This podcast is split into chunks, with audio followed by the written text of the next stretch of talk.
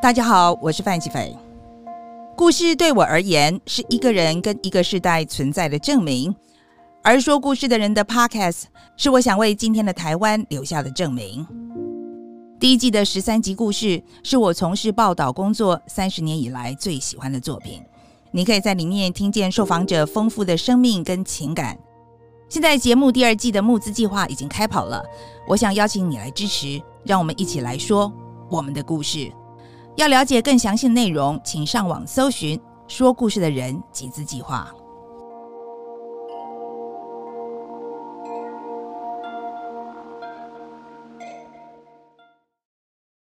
本集节目涉及自杀内容，可能引发部分听众强烈的情绪反应，请斟酌收听。珍爱生命，若您需要陪伴与协助，请拨打免付费专线一九二五。疫情中的你过得好吗？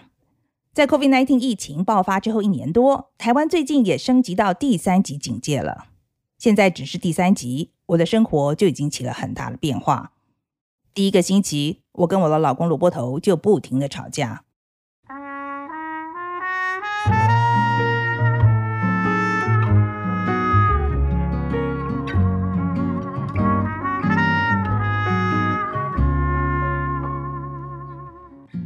我在家工作，他就不能把音乐放出来，一定要戴耳机。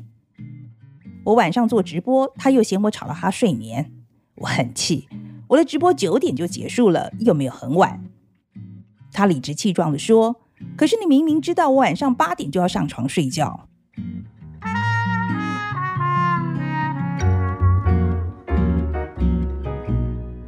这些我们平常因为各有各的空间，从来不是问题的问题，现在都成了问题。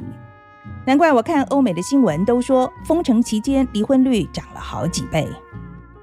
今天我们就想来跟大家讲讲，在疫情中人与人的关系。你现在收听的是说故事的人，我是范琪飞。我的朋友 Jessica。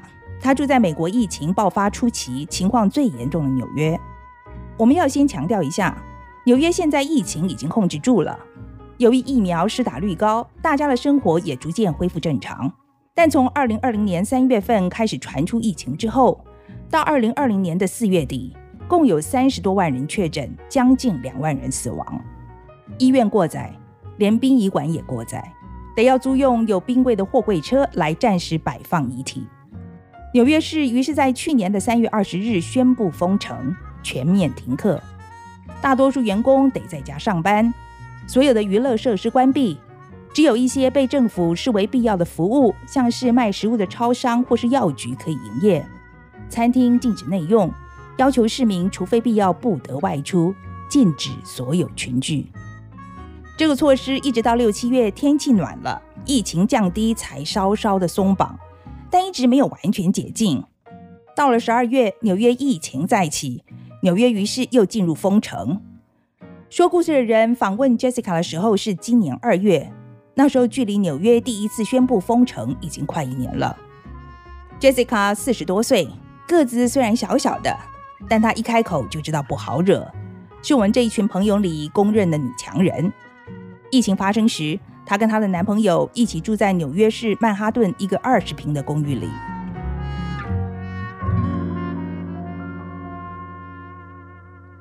我们先讲说你跟你男朋友之间哈，怎么样在这个空间里面共处好了，天天黏在一起，你觉得享受吗？嗯，刚开始的时候还蛮新鲜的啊。开始很研究很多什么烤面包啊、做蛋糕的料理啊，两个人就是一张脸嘛，那每天都穿着睡裤，看起来就也也是就是很习惯了。那所以过了一阵子，就开始要在找乐子的话，我们就开始呃想象我们有一个在我们是在同一个办公室的同事啊，那我们就开始想象有一个同事叫做 Rachel。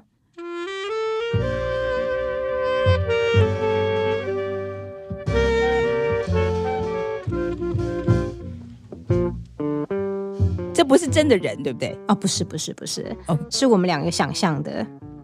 我们就开始八卦讲这个 Rachel 的坏话，就讲这个不存在的人的坏话。讲什么坏话呢？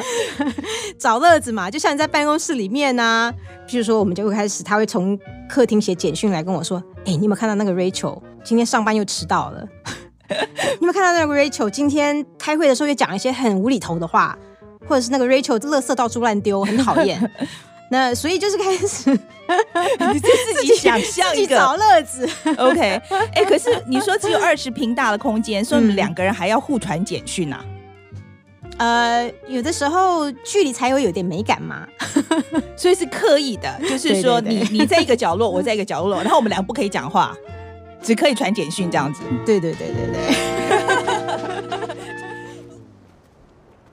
像那时候，其实我们两个最喜欢做的事情，就是每天晚上下班了以后，就在纽约散步，散个四个五个小时的步。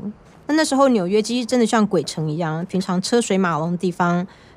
呃完全空空荡荡的，那种灯火辉煌的地方，一个人都没有，让你觉得毛毛的鸡皮疙瘩起来，那种很怪的感觉。可是有一种很奇怪的美感。什么时候才能再看到一次纽约完全没有观光客的样子？那所以那时候在那段时间里面，每天四五个小时这样子的散步，你也会去沟通很多东西，对对方有一点又更多一层不同的了解。我觉得这个整个疫情下来，这是我蛮珍惜的一个经验哦。那其实不只是跟他啦，跟很多朋友之间也是一样。那那时候每天我会就这样子漫无目的的走个四五个钟头。对我这个老纽约来讲，纽约又重新变成一个我是一个游客了。我也有朋友在巴黎或者在伦敦、在丹麦、意大利，我们都是以前常常会去旅游、会去见面的朋友哦。那这时候大家就。互相靠着对方，那我会跟他们一起散步。他们在巴黎的朋友会用视讯给我看空空荡荡的巴黎街道，看完全没有人的排队的罗浮宫。那在伦敦的朋友会给我看那个白金汉宫前面是什么样子的。那所以我们就是其实靠这段时间，这个是我觉得蛮珍惜的一段，不只是跟男朋友的关系，跟朋友之间的关系，我们分享了。这些很多英文说是 quality time 吧，真的就是很有品质，互相可以贴心聊天的时间。嗯，你说你的朋友在巴黎会给你看罗浮宫，那你自己给他们看纽约的什么呢？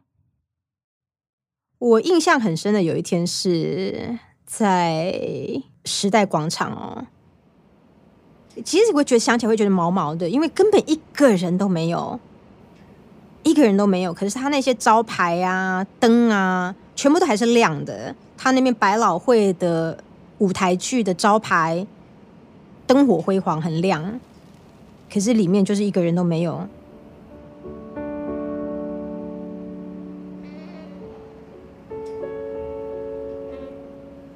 其实还有一个吹萨克斯风的街头艺人，竟然还很坚持的在那边表演，虽然他知道不会有观众。那那时候，我跟我朋友就，我们就在视讯那边。其实我们两个都觉得有点很很怪的感觉吧，很不实，就是很不真实的那种感觉。可是有一种很寂寞，可是又很互相支持的感觉。就我们就一起在那边看那个街头艺人的表演。我自己在纽约也住很久，有阵子还就住在时代广场里。我最喜欢讲的故事之一。就是我以前做纽约特派的时候，每年都要去报道时代广场的跨年庆祝活动。我连去了十四年，那小小的地方每年都要挤上几百万人一起开趴。著名的歌手 Jay-Z 说：“纽约是个让你可以实现梦想的水泥丛林，在这里你觉得你什么都可以，光是走在街上就会让你充满想法，会让你焕然一新。”但是病毒。让这个充满能量的城市也不得不安静下来了。Jessica 说，越来越多的朋友病了。她在五个月里面参加了六个丧礼，其中一位朋友不是死于肺炎，而是自杀。他是多大年纪？男生？四十出头的女生。那不过，如果说你跟他不熟的人，大概你会觉得根本就不。敢相信，因为他是看起来很开朗、很开心的人，有点开心果那样的感觉。那那时候，其实我事后问了自己很多问题，觉得是是不是自己做的不够？因为那时候其实有点自己的日子都顾不来的感觉哦。那身边有很多朋友，如果说有一些有一些比较亲密的朋友，那你知道他有一阵子突然变安静了，也许你会觉得说他可能在忙，也许他在追剧哦，或者什么事情。那或可是有些人，你跟他多聊一下的话，大家都会跟你说他们蛮挣扎的，尤其是独居的人。刚开始，也许头一两个一月疫情严重的时候，大家会很主动的去互相联络啦、聊天啦。可是大概再过两三个月以后，其实就比较淡了，因为 其实生活也很无聊嘛。你打电话跟朋友聊天，其实也没有什么很多有趣的事情可以讲。那有些人就是后来大概六七八月的时候，交流就比较慢下来。那那时候会觉得也也许情。别人的情况稍微好一点的嘛，所以你你也不会说那么主动的去问。所以那时候他在我在脸书上看到那个状况，看他出事的消息以后，我真的很震惊，然后也很自责。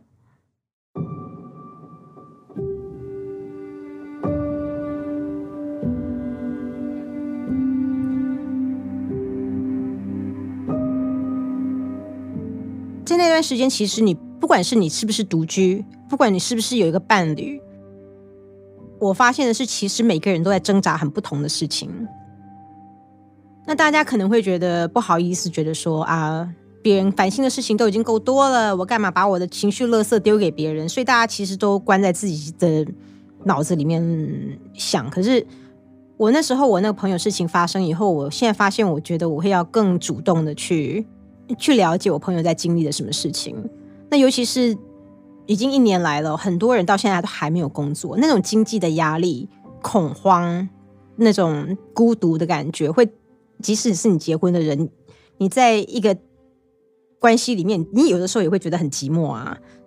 那所以，我现在会比较主动的去跟朋友联络，那鼓励他们把他们的情绪垃圾丢出来嘛，总比留在心里面发霉好啊。那。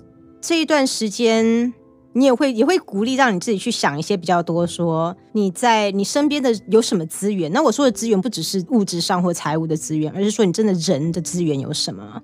哦，像那时候朋友生病，在家里还真的很怕他自己在家里面得疫情死掉的人。其实你那时候你就会考思考啊，你你真的你自己在那种那那种状况的时候，你最想跟谁讲什么话？你最需要的是什么？所以我会比较主动，我现在会变得比较主动，去跟朋友问他们新的事情，是那甚至就说约他们出来，即使是出来走一走吧。对啊，你即使是隔着一两百公分一起散步，心里也觉得比较踏实吧。然后那时候我有个朋友，他跟我说他失业了，他真的每天就是嗯半夜在家里追剧追到那样，然后下午一白天就在睡觉。我却打电话问他每天起来。你洗澡了没？你今天有没有出去晒太阳？你可不可以把你的日记念给我听？其实你要强迫你的朋友去做这些事情啊。那因为有的时候你真的在很情绪很低落的时候，你连基本的洗澡、吃东西大概都没有什么动力吧？那你如果说有一个朋友那时候能够拉你一把、推你一把，我觉得这都是朋友可以做得到的事情。我有一个嗯，在美国的老太太，其实算是我干妈一样了，认识二十几年了，像我自己的妈妈，在美国的妈妈一样。那她住在养老院里面。那自从疫情一开始的时候，由于疫情对这种年纪比较大的人很危险，所以几乎养所有的养老就是马上的关闭起来了。亲人啊，子孙啊，也没有办法来探视，所以其实对他们来讲，这不只是在嗯身体健康上的威胁，也是对你真的精神上非常非常大的挑战，因为你就是那种在养老院的那种孤独感。那所以刚好很不幸，在这段时间，这位老太太已经八十几岁了，她临时要突然做一个紧急的那个心脏的手术。所以他还蛮幸运的，他那个区有办法安帮他安排到一个医院。那时候没有确诊的病患，他可以去做这个临时的手术。可是他当然是极度的恐惧啊。那他儿子又都住在国外，那所以他出院了以后，我也开车开了五六个小时去别州看他。他的养老院呢，他们知道说是老人家对亲人的需求哦，那可是又要保护他们的安全，所以他那时候想到的办法是用一个透明的塑胶布从天花板挂到地板上，就好像一个大窗帘一样。然后你亲人去拜访的时候，你要牵手，你要抱，可以透着那个薄薄的塑胶布，这样抱着对方。那这位八十几岁老太太，其实是一个蛮一辈子都是个性蛮严肃、蛮严谨的一个老太太。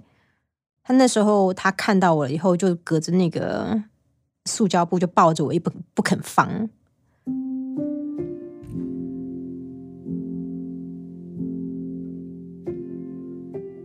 有一次我去我们那边联合广场的 Union Square 散步，那有一个小小孩，大概才三岁，才才刚学会走路的小小孩吧，看到很开心，就跑要跑过来跟我玩。我也很开心啊，有这么可爱的小孩子要跟我玩，就突然听到那个小孩子妈妈在那边歇斯底里的跟小孩子大吼大叫：“你不要过去，人家不要你碰的。”那其实那时候我听到这个话的时候，我其实吓了一大跳，震惊一下。那我其实就停下来想思考一下。当然是我们这种成人已经很习惯说，这我们知道这是暂时的状况，我们要对人之间保持距离，哈，要要有稍微躲开一下。可是我们有一个这么这个整个世代的年轻的小孩子，他们在发展他们对世界的了解。跟人际之间关系的了解的，他们是在一个这种充满高度不信任感跟恐惧的状态下成长的。我们会有一些很自然的人跟人之间的，譬如说反应嘛。我看到看到你会很自然的想要去跟人家友善啦，或者是拍拍你朋友的肩膀啊，拉拉他们的手啊。可是这一代的小朋友，他们的反应是人是危险的。人是代表是病毒，你要闪开的。所以这个我觉得，在这个疫情的状况下，这一个整个长期的影响会有怎么样呢？有多大呢？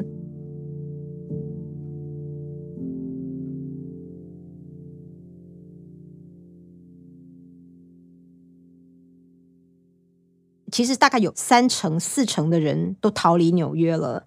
所以，其实你留在纽约里面的人，不只是觉得大家同舟共难的难友哦，你会也会特别去想要互相支持、鼓打气那样子。那所以那时候，我想不只是在纽约啦，很多欧洲国家也都有这个经验，就是说那时候晚上七点是他们的那个医护人员交班的时候嘛。那所以。大家就很固定的，每天晚上七点会把在家里面的时候，就会把头探出窗外面，把家里的那个锅碗瓢盆都拿出来敲敲打打的。那其实平常白天整天的时间，其实整个城都很安静。那可是突然就是每天在七点那个时候，大家就很团结、很固定的会把头伸出来，跟医疗人员嗯感恩打气。那其实我觉得不只是为。医疗人员加油打气，其实更多是自己的情绪的抒放，替自己加油打气。那是我其实是每天最期待的一刻。那时候就其实很多不同的情绪，到那时候每天七点的时候就觉得叫一叫、敲敲打打，就觉得还其实还觉得那是那时候的算是一个很难忘的回忆吧。嗯，你会叫什么？我很难想象到大家叫我，真的，我觉得很难想象 你会叫什么？就好像就是你去看球赛一样嘛，Like what？、啊、就这样子啊？呜，OK。然后我们家的邻居很喜欢放那个呃 Frank Sinatra 的 New York New York。我们家邻居有那个阳台嘛，那有一对老太太、老先生，他们就会放那个 Sinatra 的那首歌，然后我是在那边敲锣打鼓啦，然后他们在那边就在阳台跳舞，两个人就哦，好可爱，就放那个 New York New York 在那边跳舞这样子。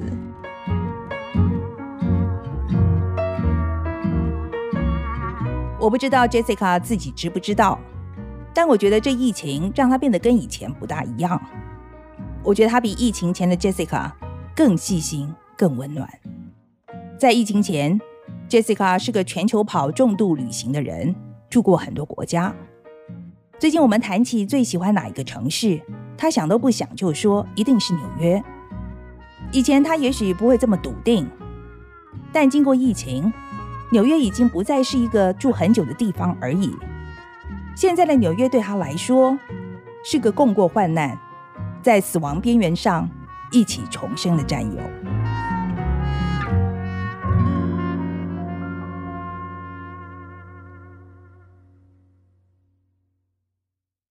今天说故事的人要访问的第二个人，是印尼来的移工伊塔。伊塔现在三十岁。我们访问伊塔的时候呢，台湾的疫情已经变严重了，所以我们只能在电话上访他。我请他找个安静的地方，结果他跑到一个阳台席地而坐，就跟我聊了起来。电话里的伊塔听起来就是个开心爽朗的人，他的口头禅 “OK 啦”时不时就会冒出来。他告诉我，他第一次来台湾工作时，他是二十一岁，只有高中毕业的他。来台湾工作是为了供弟弟念大学。为什么会是弟弟去念，你没办法去念呢？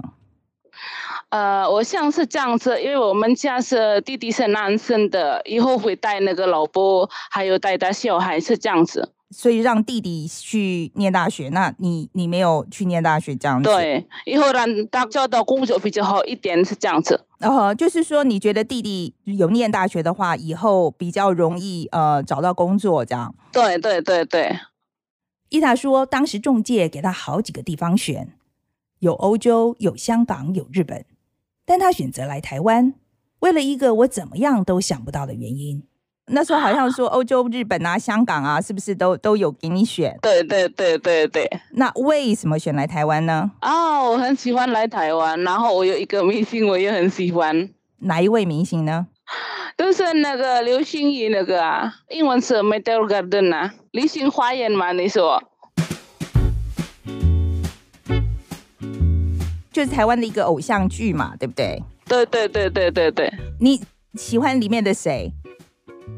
呃，就是那个的叫什么道明寺吗？哦，道明寺哦，你很喜欢道明寺这样子。对对，我我觉得这可以确定一下，就是说你来台湾是因为很喜欢台湾这个偶像剧《流星花园》嘛？呃，是，第一就是赚钱，然后第二就是这个。呃，第一个是赚钱啊，第二个就是这个。OK，第一个是赚钱，然后第二个是这个。OK，我忍不住笑了起来，我自己也很喜欢《流星花园》。但我万万没想到，《流星花园》会对一个印尼乡下的年轻女孩有这么大的魔力。伊塔来台湾的第一个工作是到马祖的一个民宿去帮忙。他说，老板对她很好，每天晚上还会教她中文。但马祖对伊塔来讲，最重要的回忆是《流星花园》里他最喜欢的道明寺，就是言承旭了。到马祖来拍戏，住在附近的民宿里。因为我朋友啊，感觉我是这样，伊塔好像是那个 Meteor Garden，好像是道明寺，在我们的秘秘书那个住宿啊，但是是这样子，是真的吗？真的啊，我们看一看好不好？但是是这样子，然后我刚刚好在运动场打跑步啊。那个拍那个摄影好像是这样子，可是，在旁边很多女生啊，所以说我看都是很远的地方啊，很远的地方看看他这样子。对对对啊，对啊。那、啊、你没有去跟他讲话哦？没有啊。你为什么不跟他讲话？因为这旁边都是很多小姐啊，都是北大很多很多，中台北是这样子。所以他旁边也有很多小姐，所以你挤不进去哦。对啊。伊塔在台湾第二个工作是照顾一位九十一岁的老人家，伊塔都叫了阿公。那阿公当时是什么样的状况？他可以动吗？可以走吗？呃，上次我第一次来就是没有办法动，全部身体是中风的，就是在床上是这样子。可是我听说你帮他照照顾了以后，他变比较好，对不对？慢慢来，慢慢照顾。也花好好多时间呐、啊。我听说你帮他减肥呀、啊？是是，因为太胖，八十公斤啊，我没有办法每天那个什么敷他，然后还有抱他都是这样子。因为我我的腰好重，每一次去那个沙龙巴士是这样子。那你怎么帮他减肥的呢？吃东西，因为跟这东西有关系啊。以前他们都是很喜欢很油，然后嗯饭比较多，然后都是喜欢卤的东西是这样子。我换那个菜比较多，然后水果比较多，然后早上的那个喝牛奶啦，还有其他还有水果啦，都是这样子。OK，可是你要换这样子的时候，那个他家里人不会有意见吗？呃，刚刚开始是会有意见啊，可是我跟他们慢慢讲是这样子。因为我没有办法扶阿公还抱阿公，因为太重了是这样子。如果你们可以接受，我又在工作；如果不接受，我们我又换另外的。我说是这样子。所以你就是说，你一他一定要一定要减重，这样一定要减肥。对对对，他他们说为什么是这样子？我说如果阿公以后会进步，我们有比较轻松照顾他，不是说我照顾全部家里都是也很轻松啊。我说是这样子。白天有另一个看护照顾阿公，伊塔是夜班，所以每天晚上要照顾阿公。白天照理说应该是他睡觉的时候，但阿妈喜欢他陪。每天白天阿妈会带你出去玩，对，去百货公司啦，去哪一个餐厅，新的餐厅，哪一个好吃的，是这样子，都是带我出去，是这样子。嗯，你们出去都做什么呢？呃，吃东西啊，买东西啊，都是这样子啊。哈，然后他也会给你买东西吗？当然啦，一样啊，没有份啊，他叫什么我就什么。伊达说，阿妈对他很好，都是去高级餐厅。阿妈还会教他餐桌礼节，刀怎么用，哪根叉子是吃什么的。到了第三个雇主，同样家里环境很好，同样是照顾不良于行的阿公。同样要陪伴喜欢趴趴走的阿妈，我让伊塔跟我说说他每天的作息。他说他每天五六点就要起床，开始做一家人的早餐。因为早上起来都是陪阿公给他吃早餐，吃早餐然后运动，运动回来然后吃早餐，打两个早餐。嗯。他很喜欢吃那个饭，还有菜，还有那个牛肉，他因为牺牲的吧。然后他吃完了，我要洗衣服，那个还有我要洗碗，还有其他的是这样子，都是打扫，打扫好了，然后大概十一点开始煮饭，他有送牺牲那个什么，有的时候带便当，有的时候带那个水饺啦，都是这样子。OK，好，十一点完，然后呢？弄好了，然后我那个什么准备阿妈阿妈的东西，因为阿妈跟阿公不一样啊，吃啊，阿妈比较年轻啊，阿公比较比较老一点，吃东西不一样。他说如果我住阿公太烂，可是我如果我住阿妈的阿公太硬啊，所以说两个分啊。下午的时候，如果不是陪阿妈开车出去走走，他也得跑银行交电费这些杂物。一回家还要烫衣服，烫完衣服休息一个半小时就要做晚餐。由于台湾籍的看护是六点下班，所以六点之后伊塔就要接手照顾阿公。他每天上床睡觉的时间大约是凌晨一点。如果阿公晚上不需要他，他可以睡到五六点。但阿公常常晚上会叫他，他就得要起来。他每个月休三天，这三天他通常就是去上中文课。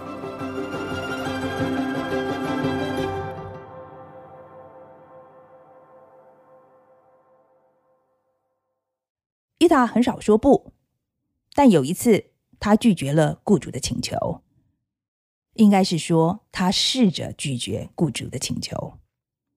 那是在去年四月疫情很紧张的时候，阿公洗完肾回来，人很不舒服，开始有发烧的现象，体温很高，三十九度，好像是这样子。嗯。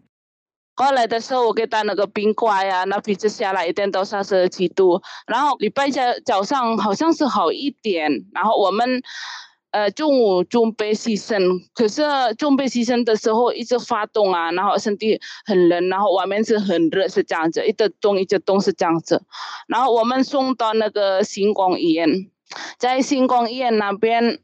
嗯，我们在外面不可以进去嘛。然后呢，呃，他们说好像是阿公是疫情，可是医生没有办法，还没有决定哦，是这样子，一定那个巴拉隔离三天。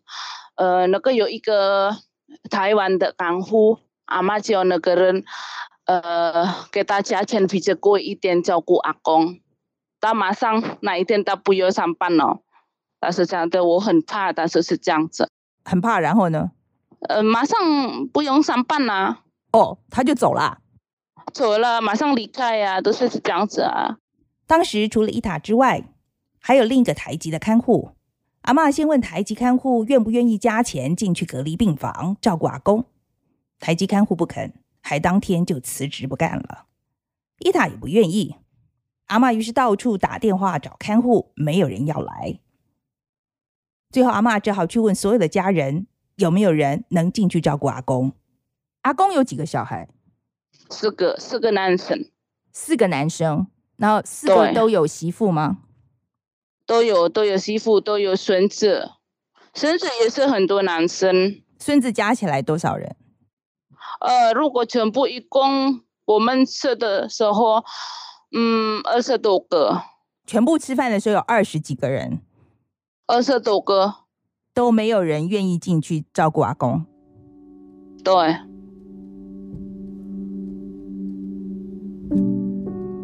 阿嬷于是又来求伊塔，还说如果万一出事了，连伊塔在印尼家人的经济他们都会负责。伊塔还是不肯。后来医生也出来跟伊塔说明状况，伊塔想了想后答应了。你为什么后来改变你的想法？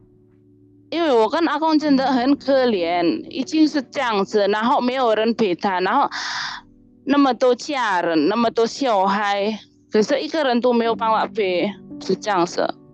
最后面我在心里面，哦，没关系啦，实际上人会死，为什么还有怕？我说是这样子，因为我跟阿公很可怜啊，隔离在那个房间里面一个人，我说没关系啦，OK 啦，我我又陪阿公，我说是这样子。伊塔说：“他想先回家拿些衣物。阿公最小的媳妇载他回家，在车里，这个媳妇抱着伊塔哭，说他自己身上有病，再加上有两个孩子还小，他放不下，不然一定会进去照顾阿公的，并且一再承诺，如果有了意外，一定会负责照顾伊塔在印尼的家人。”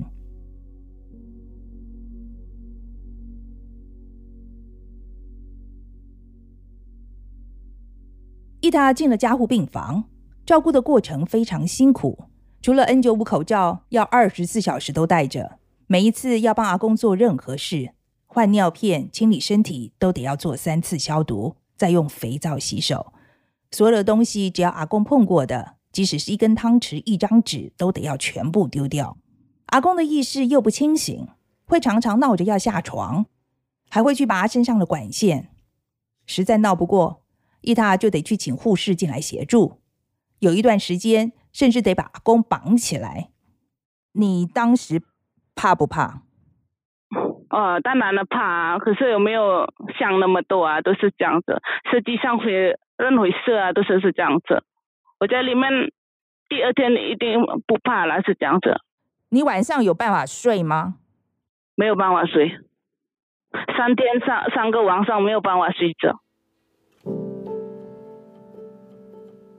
三天三夜，伊塔没有合过眼。三天之后，伊塔看到护士进来时，竟然没有再穿着防护衣，就觉得很奇怪。护士笑着跟他说：“阿公不是新冠肺炎，只是一般的肺炎，所以他可以出去了。”伊塔一出来，看见外面的阳光，开心的不得了。他说：“他是又哭又笑，觉得自己又活过来了。”你那时候在里面的时候，有没有想过？如果万一出事的时候怎么办？嗯，有像啦，可是我说啊，没关系啦，我实际上以后也会死啊，都是这样子。可是我在心里里面你还就想，可以跟那个印尼家人见面呐、啊。印尼家人，你想要见谁？比如说像那个爸爸还是妈妈，还是我们的家是这样子。你进去之前没有先跟他们说说话吗？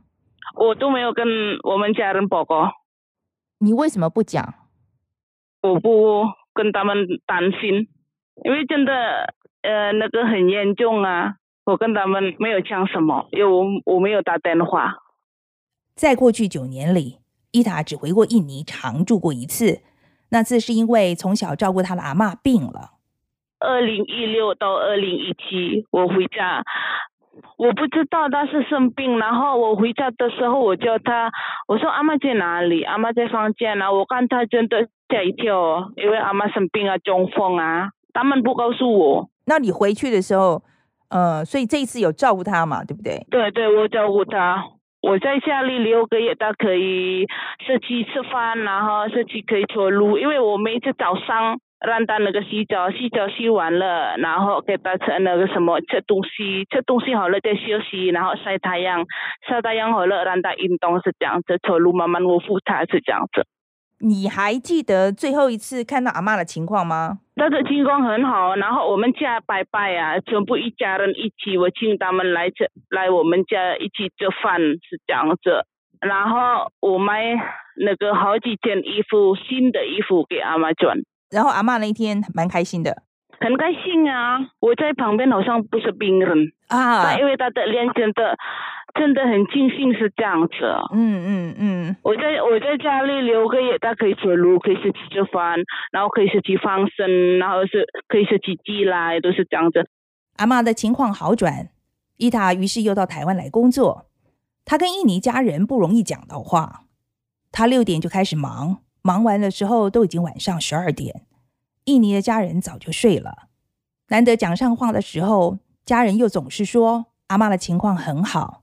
伊塔就会问阿嬷有没有需要什么，每一次都是问他的情况怎么样，在家里不过什么，我给他寄钱啊，是这样子。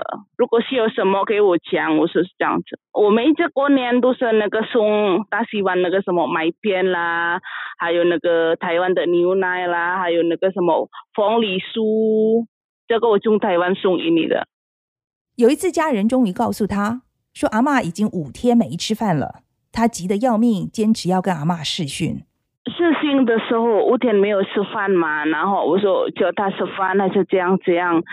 可能他的脑里面呃有一点那个问题嘛，对不对？还不认得，有认得，可是一直叫我的名字，叫一代个你赶快回家，我想你哦。他说是这样子。那后来呃，就是隔了多久就过世了？一个礼拜。呃，没有吃饭这五天，然后在后面一个礼拜。哦，在后面再一个礼拜就过世了。对啊，那你你有没有回家呢？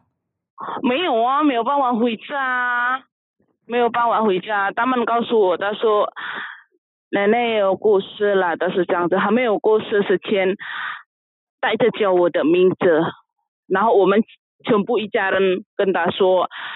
伊达没有办法回家哦，你如果想离开，你再离开，不然他担心。他说是这样子，然后最后的叫我的名字嘛，然后他的眼睛闭起来了。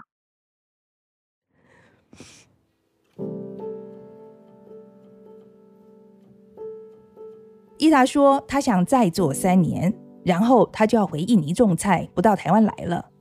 他跟我说他想跟家人在一起。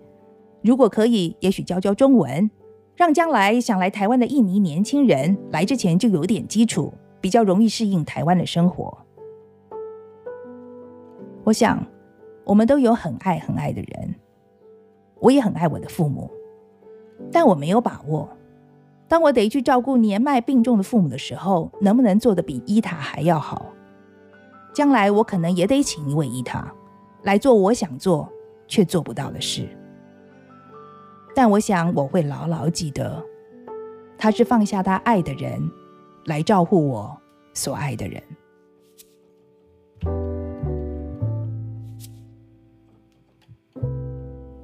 疫情改变了人与人的关系，病毒让我们不得不拉长彼此在身体上的距离。但如果你愿意，在心里，也许我们可以更接近。